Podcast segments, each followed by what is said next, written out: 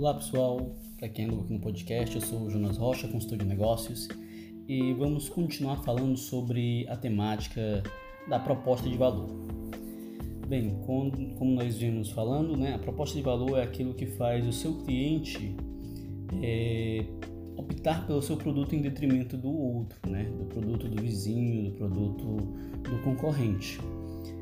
E assim, isso é vital para o, para o crescimento, para a sobrevivência de qualquer negócio. Né? É, antigamente nós tínhamos uma, uma concorrência mais local. Né? Você botava uma empresa, você botava, criava um produto, um serviço e você vendia na sua comunidade, você vendia na sua cidade, você tinha como conhecer os seus concorrentes, como conhecer é, quem estava ali competindo diretamente com você.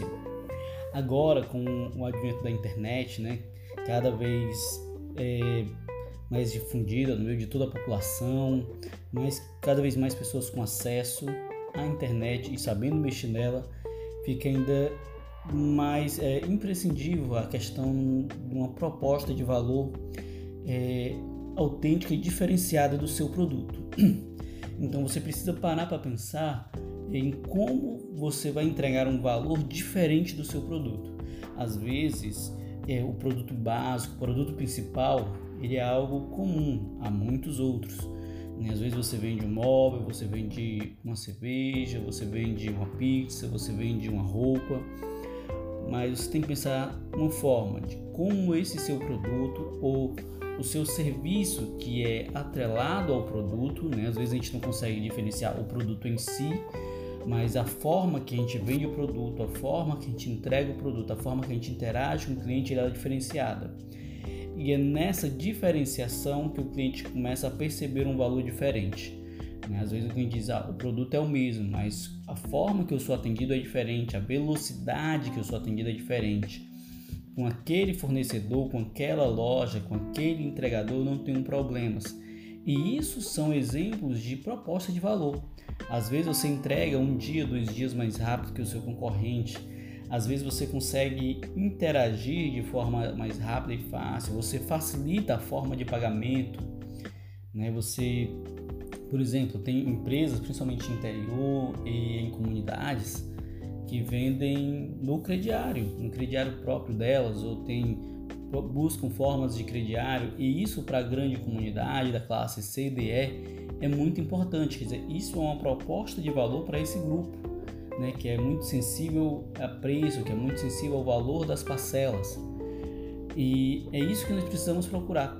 Como eu vou facilitar a vida do meu cliente ou como eu vou agregar um valor a mais a ele. Né? Às vezes o valor está em facilitar um pagamento, às vezes o valor está em dar um status a mais, né? com algum produto de exclusividade.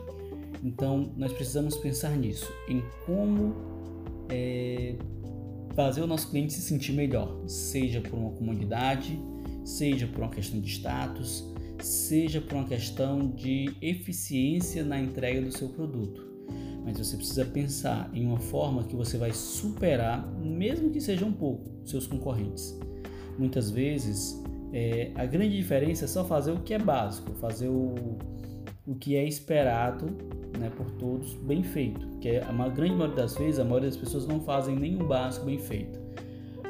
Mas se você puder fazer o básico e superar um pouquinho mais, você vai superar qualquer concorrente. E aí, pouco a pouco, boca a boca, as pessoas vão falando: ah, mas com o meu fornecedor eu não tenho problema. Com a minha vendedora de roupa eu não tenho esse tipo de problema. Com o meu vendedor de móveis eu não tenho esse tipo de problema. Com o meu montador. E aí você vai criando esses diferenciais. E quando você cria esses diferenciais, isso vai gerando valor no coração do seu cliente, na mente do seu cliente.